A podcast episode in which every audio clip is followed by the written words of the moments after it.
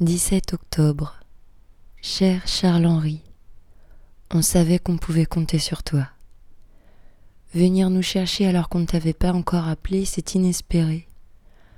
Alors que tu es tellement sollicité, on a lu quelque part que tu recevais mille appels par jour.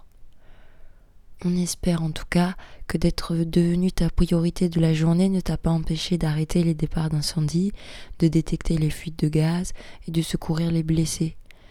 C'est vrai que tu dois obéir aux ordres, mais fais attention. Tu risques de confondre le bleu et le rouge. La prochaine fois, invente une histoire pour Olivier de la préfecture.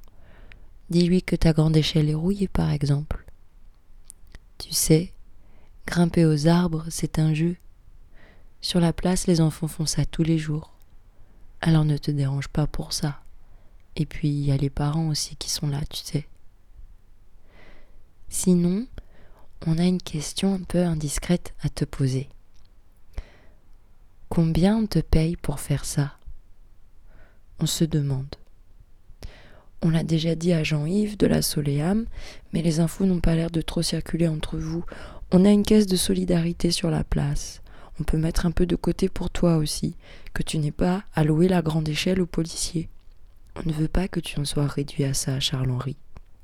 On sait que tu as le sens des valeurs, que tu es un homme de mérite, courageux et dévoué. Tu ne voudrais quand même pas finir comme Jean-Louis, pieds et poings liés.